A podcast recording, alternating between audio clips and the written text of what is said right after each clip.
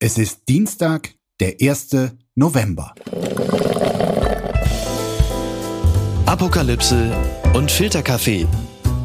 Die frisch gebrühten Schlagzeilen des Tages mit Markus Feldenkirchen.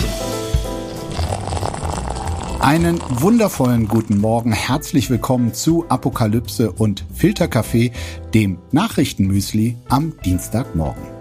Es gibt wieder eine Menge zu besprechen heute, Ereignisse und Entwicklungen, die relevant oder wenigstens skurril genug sind, um hier von uns seziert zu werden. Und dabei hilft mir heute ein Mann, der im besten Sinne ein Allrounder ist, der sich in den Tiefen der Politik ebenso auskennt wie in der Popkultur. Er ist freier Journalist, TV-Moderator, unter anderem der ARD-Alpha-Sendung Respekt, Übersetzer des Buchs Sei kein Mann, erfolgreicher Podcaster und vieles, vieles mehr. Er spricht haltet euch fest, sechs Sprachen und redet eigentlich immer Klartext. Deshalb ist er hier goldrichtig. Schön, dass du da bist. Malcolm Ohanwe. Ich küsse doch dein Herz. Sehr tolle Anmoderation. Äh, gefällt mir. Ich freue mich auch, dass ich hier bin. Sag, wie hast du dich gestern an Halloween verkleidet? ich habe Halloween äh, nicht zelebriert. Ich Ach komm. habe mich nicht verkleidet. Also ich hatte mein Kostüm als Afro-Samurai. Da musste ich mir so eine Afro-Perücke einfach nur aufsetzen, weil mein Vater hat einen Afro-Shop und dann gibt's viele Perücken. Aber irgendwie war ich nicht so im Spirit. Wie hast du dich denn gestern zu Halloween verkleidet? Da kann ich dir sagen, ich bin absolut Halloween ungeeignet. Also wenn ich mich als Kind verkleiden durfte, da wollte ich wirklich nie etwas Böses sein. Also mit toten Köpfen äh, hättest du mich jagen können. Ich wollte immer nur Pumuckl sein. So was Liebes, oh. ja. Ich grusel mich auch viel zu schnell. Äh, oft reicht's schon, wenn ich irgendwie Wolfgang Kubicki im Fernsehen sehe, dann kann ich nachts nicht schlafen. Aber äh, ich bin wirklich froh, dass dieses alberne Fest vorbei ist. Dafür haben wir heute aller Heiligen, morgen sogar aller Seelen, also quasi das Gruft-Gruselfest der Katholiken sozusagen. Es ist tatsächlich so, ähm, ich habe das heute gelesen, Halloween hat ja eher einen heidnischen Ursprung. Und deshalb hat die katholische Kirche irgendwann mal die Feste aller Heiligen und aller Seelen auf dieses Datum oder auf diese Zeit rund um Halloween gelegt, um dieses Heidenfest zu verdrängen. Ach krass, naja, oder vielleicht wollten sie den Reformationstag überschatten. Der ist ja auch am 31. dachten so, die Protestanten, die, die, die nehmen uns nicht das Spotlight weg. Das könnte ich mir auch vorstellen. Gewinner des Tages. Africa Movie Academy Awards. Ghana's Borger wins Three Awards. Das berichtet unter anderem My Joy Online. Der Film Borga, für den ein deutsch-ghanaisches Team zusammengearbeitet hat, ist bei den Africa Movie Academy Awards in Lagos, Nigeria, mit gleich drei Preisen ausgezeichnet worden. Für das beste Drehbuch, die beste Hauptrolle und die beste Nebenrolle. Der deutsche Schauspieler Eugene Boateng spielt in Borga die Hauptrolle. Malcolm, ich muss sagen, du hast mich auf diese Africa Academy Awards hingewiesen. Welche Bedeutung haben die? Naja, sie werden als der prestigeträchtigste Preis auf dem afrikanischen Kontinent beschrieben. Und tatsächlich ist es schon so, dass, also ich habe auch eine Zeit lang in Nigeria gelebt und gearbeitet. Ich habe auch als Korrespondentenstudio für die Deutsche Welle mhm. mich damit auseinandergesetzt, auch mit so der Filmbranche. Das kann schon viel bringen, weil die Leute dann zum Beispiel erstmal gesehen werden werden und sehr viele Leute außerhalb Nigerias wollen es nach Nollywood, also in das nigerianische Hollywood schaffen. Mhm. Das ist der eigentlich von der Masse an Filmen der zweitgrößte Filmmarkt auf der ganzen Welt nach Indien. Und deswegen ist es schon eine große Sache. Also Eugene Boateng hat die beste Hauptrolle gewonnen, aber ich glaube, bestes Screenplay hat noch eine weiße Person gewonnen, die auch an dem Film beteiligt war. Und ich finde das gut, wenn wir in einer globalisierten Welt leben und Menschen überall auf der Welt Filme sehen und dass es solche Projekte gab. Und ich fand den Film auch ganz cool. Also es gibt da auch einige Szenen. Also in dem Film geht es darum, dass Borger ist sozusagen jemand, der so auf auf so Big äh, Papa macht, also so Bürger. Also es gibt viele Menschen aus Ghana, die nach Europa kommen und dann Bilder von sich machen, wie sie neben einem Maserati sitzen oder keine Ahnung, voll reich wirken. Und dabei sind es aber eigentlich nur vielleicht ist es tatsächlich stereotypisch der Drogendealer am Kotti in Berlin oder es ist jemand, der irgendwo putzt. Aber die Leute in Ghana denken halt, das ist ein richtiger Entrepreneur. Und sowas kenne ich halt tatsächlich, diese Stories. Und mein Vater hat einen Afro-Shop und ich sehe diese Menschen, die diese Fotos an ihre Familien schicken. Und es ist cool, dass es das auf die großen Kinos geschafft hat. Die Schlagzeile des Tages. Migrationsforscher Knaus rechnet mit Fluchtwinter. Darauf ist weder die EU noch Deutschland vorbereitet. So sagte es in einem Interview mit dem Tagesspiegel. Der Migrationsforscher Gerald Knaus geht davon aus, dass Millionen von Ukrainern in die EU fliehen könnten, weil sie von den Angriffen auf die Energieinfrastruktur und dem Terror der russischen Armee in die Flucht getrieben werden. Knaus ist der Ansicht, dass die EU nur dann Millionen Menschen aus der Ukraine Schutz gewähren kann, wenn diese in Europa besser verteilt werden. Außerdem schlägt er eine finanzielle Entschädigung für diejenigen vor, die Geflüchtete privat aufnehmen. Ja, es ist ja tatsächlich davon auszugehen, dass viele, viele Menschen vor Krieg, vor Kälte, vor Hunger fliehen werden oder wie man unter gestandenen deutschen Konservativen sagt, Sozialtouristen. Aber was meinst du, Malcolm, ist die Sorge von Gerald Knaus berechtigt? Ich glaube, dass man durchaus antizipieren kann, dass mehr Menschen kommen und man kann auch nicht wissen, was es noch für Ereignisse in diesem Krieg geben kann und auch in anderen Regionen auf der Welt. Ich würde mir da wünschen, dass auch die Gesellschaft sich auch darauf vorbereitet, was es für Vorurteile gibt. Also zum Beispiel wissen viele Menschen gar nicht in Deutschland, dass sehr viele Stereotype, die Menschen aus Osteuropa erleben, schon eine ganz lange Geschichte haben. Also es gibt dieses Bild, der diebische Polak, das gibt es seit dem 14. Jahrhundert. Oder auch diese ganzen Menschen aus Osteuropa, also Ukraine oder Russland, die erleben eine bestimmte Form von Diskriminierung, also einen anti-osteuropäischen Rassismus. Und ich glaube, dass darüber auch gesprochen werden muss. Also ich habe mit einer Journalistin gesprochen, die heißt Anastasia Tichamirova.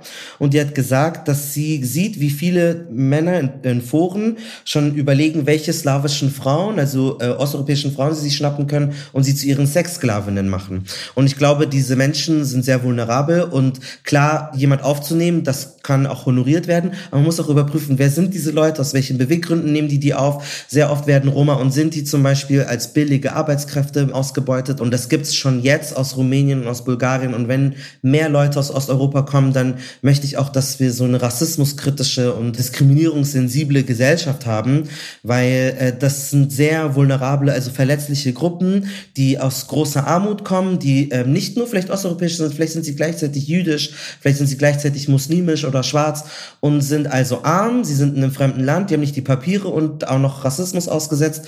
Und ich hoffe, dass wir da gesellschaftlich drüber sprechen, wie kann man, wenn jemand zum Beispiel solche Menschen aufnimmt, kann man das irgendwie prüfen, gibt es irgendwelche Workshops oder Seminare, die man freiwillig anbieten kann, dass Leute interkulturelle Kurse geben, hey, nur weil die Person aus Osteuropa ist, trinkt die nicht den ganzen Tag Wodka oder so. Und es ist auch kein harmloses Stereotyp. Also ich bin da so mh, mm, gespannt und ich hoffe einfach, dass diesen Menschen so viel Diskriminierung erspart bleibt, wie sie viele syrische Leute erlebt haben. Das ist, glaube ich, ein ganz, ganz wichtiger Hinweis, gerade wenn es darum geht, also man meldet sich freiwillig. Schauen wir noch mal auf den Hintergrund dieser Befürchtung. Es ist ja tatsächlich so, dass äh, Wladimir Putin längst nicht nur mit Waffen gegen das ukrainische Militärkrieg führt.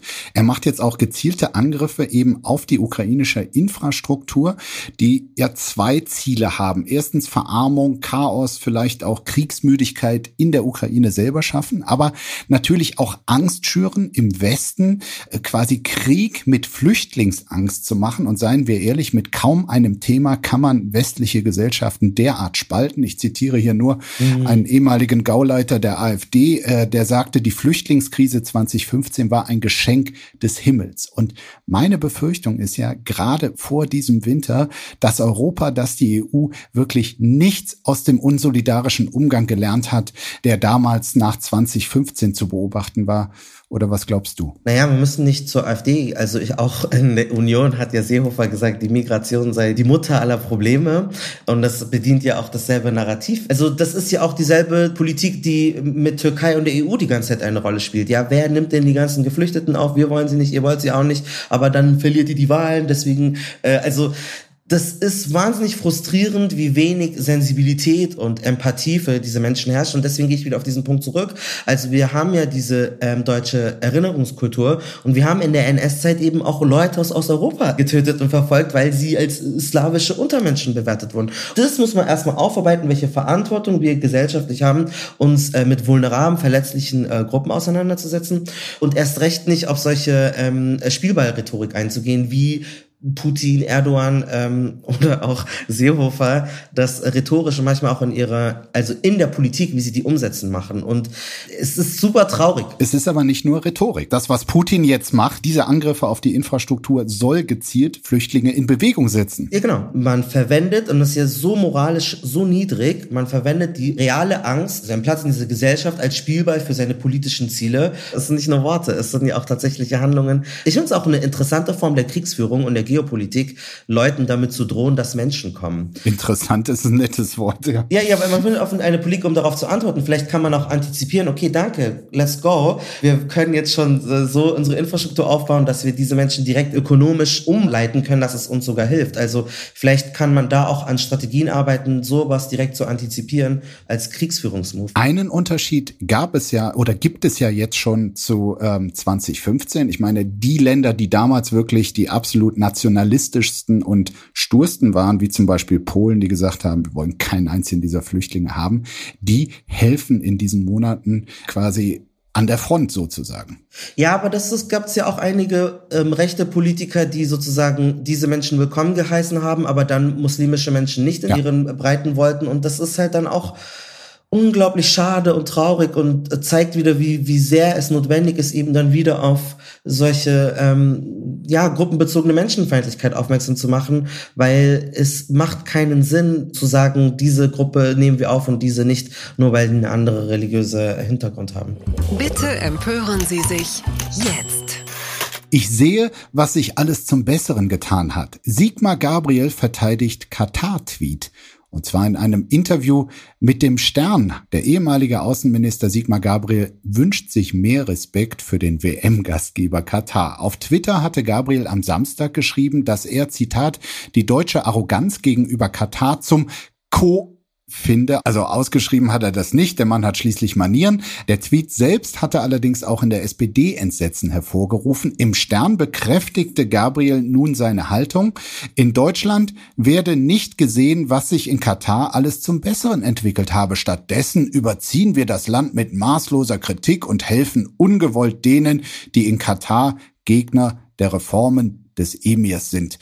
Ja, hat Gabriel für dich da einen Punkt? Ich meine, ein bisschen bigott ist es natürlich schon, wenn die Zustände in Katar bei uns massiv kritisiert werden und gleichzeitig, sagen wir mal, deutsche Regierungsvertreter da wirklich bettelnd vor dem Emir niederknien. Ja, auf jeden Fall. Ich finde es interessant, dass er sich beim Kotzen sozusagen zitiert. Jetzt hast du es gesagt, okay. Mhm. Und dann dachte ich mir so, okay, lese ich hier einen Song von Lady Bitch Ray, äh, so viel Fäkalsprache von dem Ex-Außenminister fand ich schon ähm, interessant. Naja, ich finde, es gibt natürlich diesen validen Punkt, dass es eine Zeit braucht, um auch tatsächlich ähm, Homosexualität für die meisten Staaten auf der Welt zu akzeptieren und dass Deutschland da auch jetzt nicht super schnell gewesen ist. Tatsächlich ist auch interessant. Hat Gabriel da zitiert, erst seit dem Jahr 1994, ja. Also Mann-zu-Mann-Sexualität. Ich glaube, bei ähm, lesbischer Sexualität, die war nicht unter Strafe. Aber es ist schon interessant, weil zum Beispiel die meisten Staaten auf der Welt, die diese homophoben Gesetze haben, das ist halt ein europäischer Export gewesen. Also es sind unsere Nachbarstaaten wie das Vereinigte Königreich oder Frankreich, die um die Welt Punkt, gegangen ja. sind. Und die haben überall gesagt, äh, so, wir zeigen euch jetzt Moral. Und in Uganda, die hatten einen König, der hatte Sex mit Männern. Und der war mega beliebt, der hieß Mwanga der Zweite. Und dann kamen weiße christliche Kolonialterroristen und haben halt gesagt, nö, ähm, das geht nicht. Und Theresa May hat sich sogar dafür entschuldigt. Die hat gesagt, she deeply regrets, äh, dass die in der ganzen Welt für so eine homophobe Stimmung gesorgt haben und diese Gesetze eingeführt haben. Und insofern ist es ein valider Punkt, dass solche äh, Diskriminierungen, die gesetzlich verankert sind, ähm, historisch bedingt sind. Gleichzeitig hilft es jetzt aber trotzdem nichts, wenn man eine Veranstaltung hat, wo Menschen aufgrund ihrer Identität ähm, die schlimmsten Qualen erleiden können. Also ja. das ist so eine zweischneidige Sache, aber ich finde das schon interessant. So Marokko zum Beispiel war so vor 50 Jahren so das der Himmel für schwule Männer. Und die sind da immer hingegangen, um dort ähm, von dem prüden Europa zu fliehen, weil das dort einfach viel legerer alles abging.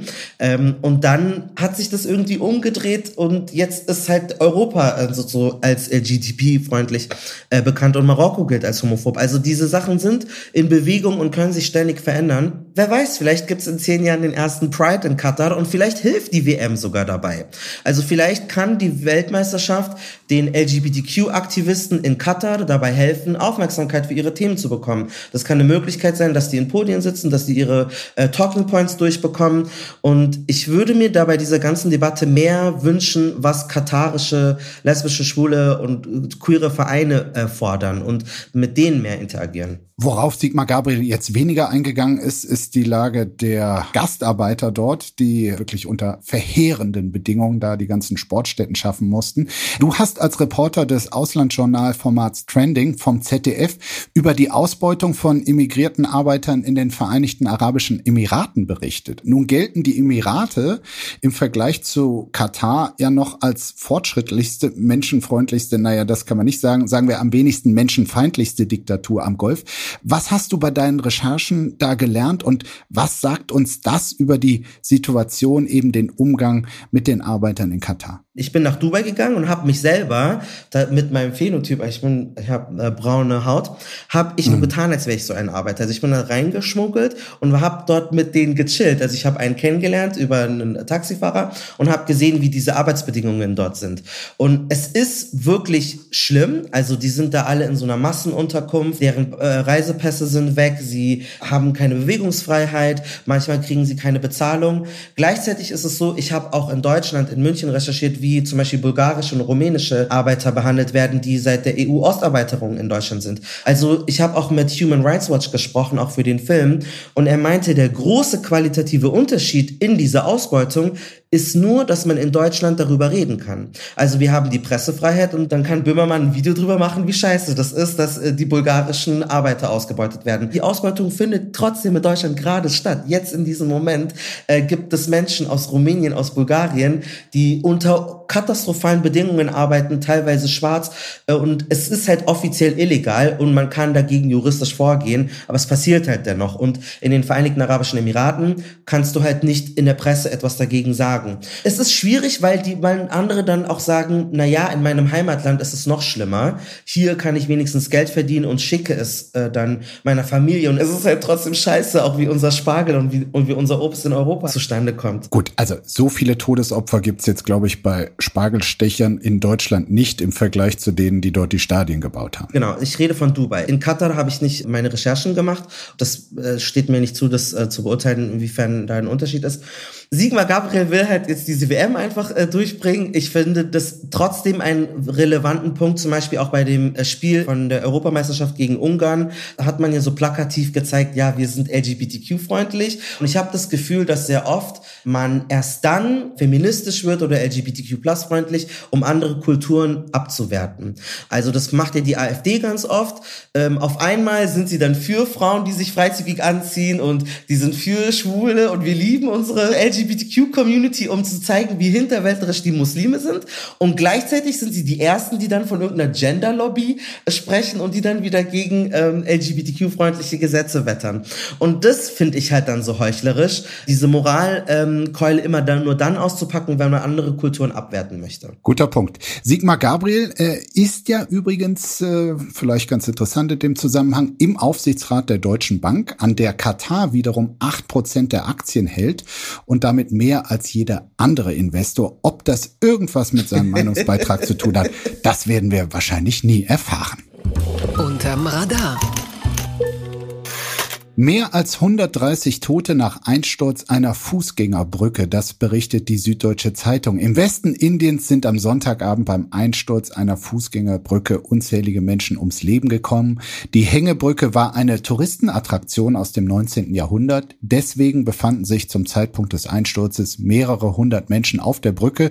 Erst letzte Woche war sie nach Renovierungsarbeiten wieder eröffnet worden, allerdings ohne staatliche Genehmigung. Der indische Premierminister Narendra Modi hat angekündigt, die Familien der Opfer finanziell zu entschädigen.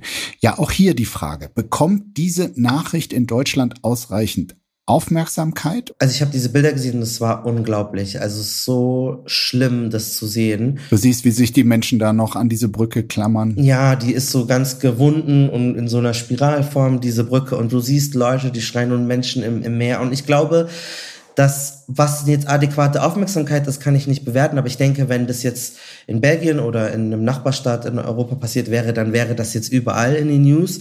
Ähm, und ich denke halt, dass zum Beispiel in dieser Stadt Morbi in Gujarat da hat halt niemand eine Verbindung zu. Deswegen hatten wir auch vielleicht mehr auch von den Explosionen in Beirut, in Libanon zum Beispiel mitbekommen. Vielleicht waren da Leute im Urlaub, vielleicht hat man da so eine Assoziation mit diesen Menschen. Äh, Sintu John Varata Raja benutzt diesen Begriff Europa Plus. Also die Leute sind ja so ein ähnlicher wie wir, sind nicht ganz so weit weg. Das ist noch so der Nahe Osten. Und ich glaube, umso weiter weg die Menschen sind. Ist das für dich nachvollziehbar, weil menschlich oder einfach schlicht falsch? Inwiefern nachvollziehbar, weil die Vereinigten Staaten von Amerika sind noch viel weiter weg als viele andere Regionen und ähm, Albanien zum Beispiel ist in der Nähe. Also ich glaube, es ist es ist eine politische äh, Nähe, die man hat und ich glaube, das liegt auch daran, was sind die Quellen von uns Journalistinnen und Journalisten. Viele folgen halt ähm, CNN, BBC, ähm, angelsächsischen Medien und deswegen ist das in der Redaktion, was dann auch besprochen wird. Also ich glaube, das ist ein großes Problem, weil die Vereinigten Staaten von Amerika sind genauso weit weg geografisch wie China, aber trotzdem viel, viel, viel öfter in, in unserer Berichterstattung. Und dann kann man dann sagen, ja, es gibt vielleicht nicht so viele verlässliche Quellen in manchen Staaten, weil das äh, autoritäre Regime sind. Aber ich finde, bei so Naturkatastrophen oder bei so einer Brücke, da kann man auch einer regionalen äh, Zeitung vertrauen, dass das so stimmt und dass es nicht politisch gefärbt ist. Und ich finde das schade, dass deren Leid und deren Schmerz so normal ist und dass man das schon so gewöhnt ist. Ja, das passiert ja in Indien. Als diese Flutkatastrophe in Deutschland im Ahrtal passiert ist, da gab es einen so krassen Clip von der Deutschen Welle, ähm, wo eine Betroffene gesagt hat, na ja, wir erwarten das nicht in diesen Ländern, das erwartet man in armen Ländern. Und das fasst es so perfekt zusammen, dass man schon so taub ist gegenüber Menschen aus armen Ländern, die ähm, keinen europäischen Phänotyp vielleicht haben oder eine andere Kultur haben. Mhm. Meiner Meinung nach, dass es auf jeden Fall Doppelstandards gibt und dass manche Menschen in unserem Medienzyklus einen höheren Wert haben als andere. Twitter, 280 Zeichen Wahnsinn.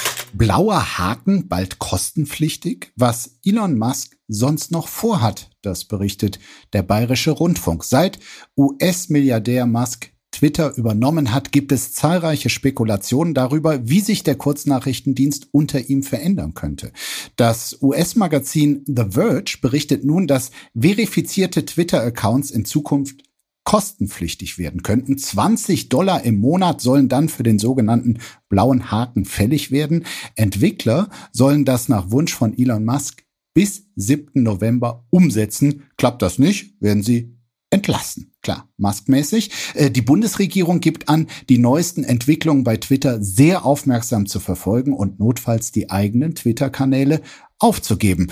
Malcolm, jetzt Hand aufs Herz. Was ist dir dein blauer Haken wert? Wenn der das einführt, finde ich es gar nicht so schlimm, weil ich habe auch kein Problem mit einem Neustart und wir können auch alle umziehen und woanders hingehen. Also ich finde, das ist auch so ein Größenwahn. Elon Musk denkt halt wahrscheinlich, er kann sich das leisten, weil er kann alles machen und das wird schon so klappen. Aber wir haben ja spätestens bei den Aussagen von Ye, formerly known as Kanye West, die ja, also das ist so grotesk und schlimm, kann man, brauchen wir gar nicht kommentieren. Du kannst so schnell wieder vorbei sein, du kannst so schnell alles verlieren. Und wenn Elon Musk wirklich denkt, äh, so, äh, die Menschen werden jetzt anfangen, 20 Dollar zu bezahlen für diesen blauen Haken, glaube ich, kann es so flott passieren, dass aus der Ecke irgendeine so andere Alternative kommt und dann sind wir halt bei irgendeinen chinesischen Ableger von Twitter oder irgendwo anders. Also ich glaube, das kann ganz schnell auch in die Hose gehen. Und es gibt ja schon viel äh, Protest gegen diese Pläne. Der, ich zitiere hier nur den Kollegen Mickey Beisenherz, der äh, gestern twitterte, da ich nicht willens bin, künftig 20 Euro für den blauen Haken zu bezahlen, verspreche ich fortan nochmal 10% dümmer zu twittern, damit alle sicher gehen können, dass es sich wirklich um mich handelt. Also ich meine, ich bin ja ein Freund ehrgeiziger Ziele, aber ich denke, da hat er sich doch zu viel vor vorgenommen. Das ist technisch nicht umsetzbar. Also was ich gut finde, ist, er will, glaube ich, sicherstellen, dass die Leute tatsächlich echt sind. Also da habe ich äh, gesehen, dass er irgendwie einen Mechanismus einführen will. Jetzt kann ja jeder einfach einen Account gründen und du kannst zehn Accounts haben und er möchte sich dafür einsetzen, dass du sagst, ich bin wirklich ich und ich bin echt. Also nicht, dass du einen verifizierten Haken bekommst, sondern dass du weißt, mit jedem Twitter-User, den du sprichst, das ist ein echter Mensch und das ist nicht nur irgendein Bot oder das ist nicht sein dritter Account. Und das finde ich eigentlich nicht uninteressant. Ich vermute, dass es eher darum geht, äh, aus Twitter mehr Geld rauszuziehen, als Klar, stärker zu monetarisieren. Ich meine, ich weiß nicht, ob das da mit dem Haken da die klügste Idee ist. Es gibt ja auch andere Geschäftsideen. Wie wäre es zum Beispiel mit so einer Art Phrasenschwein? Äh, drei Euro für jede Binsenweisheit, die man zahlen muss als Twitterer, fünf Euro für jede Beleidigung, zehn Euro für Volksverhetzung. Ich meine, da käme allein von der AfD-Fraktion im Deutschen Bundestag schon mal 70 Millionen im Monat zusammen. Was denkst du, ist das eigentlich gefährlich, dass mit Elon Musk nun eine Art quartalsirrer Chef des größten sozialen Netzwerks der Welt ist? Oder ist es am Ende egal? Das wird sich zeigen, wie er mit dieser Plattform umgeht. Wie gesagt, es ist auch nichts so Neues, dass einigen wenigen Menschen sehr viele Medien gehören oder dass sie sehr viel Macht verfügen. Ja. Da braucht man auch nicht so überrascht sein. Den kennt man halt, aber das kann auch sehr unspektakulär sein. Es wird sich einfach zeigen. Ich meine, Elon Musk, das ist der Mann, der einen Essay feierte, in dem die sogenannte Vogue-Bewegung als Kriegstreiber bezeichnet und beschrieben wird, wir nähern uns Woke War Three. Äh, und der Mann, der erst dieser Tage eine Verschwörungsnachricht kommentiert, verbreitet hat, in der dem Mann von Nancy Pelosi, also der Sprecherin des US-Repräsentantenhauses, der letzte Woche bei einem Einbruch verletzt wurde, wirklich übelst verleumdet äh, wird. Er verbreitet da äh, rechtsradikale Verschwörungswellen. Da fragt man sich schon, ist das der richtige Mann für diesen Kanal? Ja, eigentlich müssten wir schon längst alle aus Twitter weg Genauso wie wir eigentlich schon längst aus Facebook raus müssten, wo ja nachgewiesen ist, dass die, dass die für Kriege gesorgt haben. Es gehen ja auch viele, also täglich. Moralisch, moralethisch brauchen wir gar nicht drüber sprechen. Auch was jetzt zur Corona-Pandemie an Missinformationen verbreitet hat und diese Pseudo-Free Speech, die ja im Grunde genommen nur Free Speech für total menschenverachtende Inhalte sehr oft bedeutet. Aber wie gesagt, wir wissen auch, dass Facebook und Facebook ist, dazu gehört Instagram und WhatsApp, dass haben wir auch bei Jan Böhmermann in der ZDF-Neo-Recherche gesehen, die haben halt literally Kriege angefangen. Die haben dafür gesorgt, dass Politik in äh, verschiedenen Staaten äh, äh, kaputt gegangen ist und wir sind immer noch dort und benutzen diese Apps. Insofern, ja, es ist scheiße, was Elon Musk für äh, Positionen hat. Es reiht sich, glaube ich, leider ein in eine ja sowieso moralisch sehr fragwürdige Geschichte von Menschen, die Macht verfügen über solche großen äh, Social-Media-Plattformen. Vielleicht haben wir seinen wirren Thesen auch schon zu viel Beachtung geschenkt und deshalb das jetzt. Komm, nächstes Thema das ja im weitesten Sinne auch mit Twitter und Social Media zu tun hat. Peter Fox reagiert auf Vorwürfe der kulturellen Aneignung zu Zukunft Pink. Das berichtet der Musikexpress. Nach einer zehnjährigen Pause hat sich Seed-Sänger Peter Fox vorletzte Woche mit dem Song Zukunft Pink zurückgemeldet. Doch nach der Veröffentlichung wurde Fox kulturelle Aneignung vorgeworfen. Er habe sich mit zu großer Selbstverständlichkeit und ohne die Ursprünge der Musik zu benennen an dem südafrikanischen Genre Amapiano bedient. Besonders die Posts von Malcolm Ohanwe dazu wurden vielfach geliked und geteilt. Und das bist ja du. Also für alle mal kurz erklären, was hat dich so gestört? Erstmal habe ich total unterschätzt, welches Eigenleben dieses ganze äh, Thema dann doch äh, meiner Auffassung nach angenommen hat. Ich fand es interessant, dass viele Menschen, die diese Musik gehört haben und viele äh, Medienberichte nicht äh, darauf eingegangen sind, dass das inspiriert ist von vornehmlich südafrikanischer Musik, der Amapiano-Musikrichtung und dann irgendwie von so, ich glaube, Dancehall-Kracher oder so gesprochen haben. Und das fand ich einfach schade. Und auch von Peter Fox hättest du dir da mehr Hinweise erwünscht, ne? Peter Fox hat, glaube ich, ähm, hatte einen Pressetext, wo er von süd- und westafrikanischen Einflüssen sprach. Aber natürlich, wenn du so ein Musikvideo rausbringst ähm, und auf dem YouTube-Video gibt's ja auch Credits, dann kannst du, glaube ich, mehr tun, um zu zeigen, hey, ähm, das ist meine Referenz, da habe ich meine Musik her. Du kannst mit einem südafrikanischen afrikanischen Künstler zusammenarbeiten. Ich würde mir vorstellen, wenn er jetzt zum Beispiel was aus der albanischen Community genommen hätte, mhm. die hätten sich halt dann auch gefreut, wenn der dann irgendwie einen lokalen Star vielleicht für drei Szenen, drei Sekunden in einem Bild drin hätte, um zu zeigen, this is where I got it from. Und genauso verhält es sich, glaube ich, auch mit äh, dieser Musik. Und ich denke, das größere Problem ist aber, wenn du so ein sehr großer Star bist, also Deutschland ist der viertgrößte Musikmarkt auf der Welt, kannst Millionen Absätze machen, und du nimmst so eine Musikrichtung, die ist noch nicht ganz so bekannt, dann kommt es so rüber für die meisten Menschen, wow, du hast es gesetzt, du bist derjenige, der die Innovation gemacht hat. Und das ist etwas, was sich historisch einreiht in Elvis, der Rock'n'Roll macht, oder ähm, Drake, der dann auf einmal so karibische Musik für sich entdeckt hat, oder Madonna, die Voging äh, gemacht hat. Das hat einen guten Effekt, weil du natürlich aufmerksam wirst auf eine äh, Kultur, aber gleichzeitig ist es halt so, okay, es ist auch ein bisschen unoriginell. Also warum arbeitest du da nicht mit einem Künstler zusammen? Ja. Also es war ein bisschen sehr eins zu eins wie dieser Sound. Und das fand ich dann so ein bisschen schade. Immerhin, Peter Fox hat reagiert. Ihr habt telefoniert. Was habt ihr besprochen? Ja, Peter Fox hat mir äh, eine Instagram-Nachricht geschrieben und äh, wir haben telefoniert und ich muss dazu sagen, was ich da äh, schon interessant fand, ist, er hätte ja auch das ganze Thema ignorieren können. Er hätte ja einmal sagen können, ja, so, okay, das ist halt Kritik, schön, ich mache mein Ding. Ähm, aber hat halt das Gespräch gesucht und ihm war das wirklich wichtig, sich damit auseinanderzusetzen. Und ähm, ich habe ihn jetzt verbunden mit einem Kollegen von mir, der heißt Ridal Karel Chukwuenyo. Der hat einen Podcast, der ist Red Lektion.